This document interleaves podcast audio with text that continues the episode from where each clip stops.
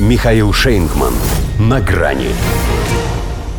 Вынесен Цорн из избы. Новая метла Бундесвера затеял чистку аппарата. Здравствуйте. На грани. Он пересидел четырех женщин, канцлерин и трех глав Бундесвера. А с новой метлой Минобороны, хоть и одного с ним пола ягоды, так и не сошелся. Выметается. Причем, как выяснили СМИ, формальный повод для увольнения Эберхарда Цорна нашли задним числом в его сентябрьском интервью журналу «Фокус».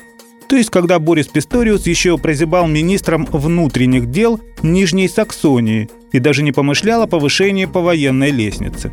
Но сейчас, видимо, ему помог опыт борьбы с российской пропагандой, с которой он рьяно сражался на веренной ему территории. Хотя генеральный инспектор вооруженных сил ФРГ, здесь это равносильно статусу командующего, ничего такого крамольного не сказал. Усомнился в способности ВСУ отбросить русских назад на широком фронте, допустив, что те на кураже могут заодно захватить еще несколько соседних стран. Так и у Олафа Шольца на вопросе о сроках окончания войны портится настроение.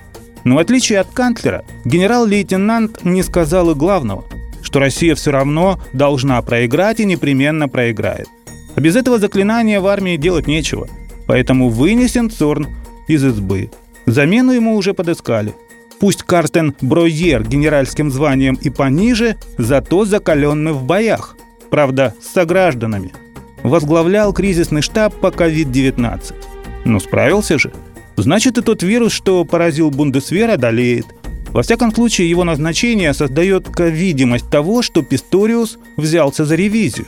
СМИ ротацию именно так и подают, как начало кардинальной реорганизации военного хозяйства. А то ведь нашим войскам не хватает всего, что только можно, выдала накануне военную тайну уполномоченная парламента по обороне Ева Хегель.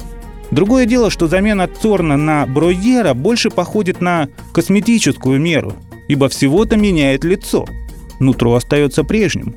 И кредо тоже. Все, что стреляет, на Восточный фронт.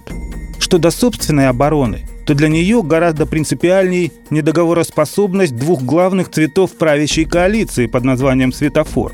Потому и застопорилось движение на пути создания Совета национальной безопасности, что одновременно включились и социал-демократические красные, и понятно, чей зеленый.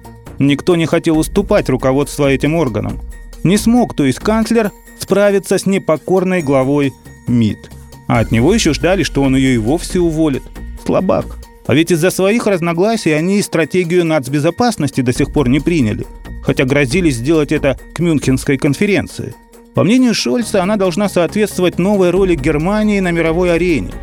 Ну, во-первых, эта роль такая же новая, как и «Майнкампф», стало быть, ничего придумывать уже не надо, достаточно просто списать слова – во-вторых, учитывая, что номер третьего рейха теперь шестой, свой совет безопасности ему не нужен. Все, что надо, ему посоветуют в Вашингтоне.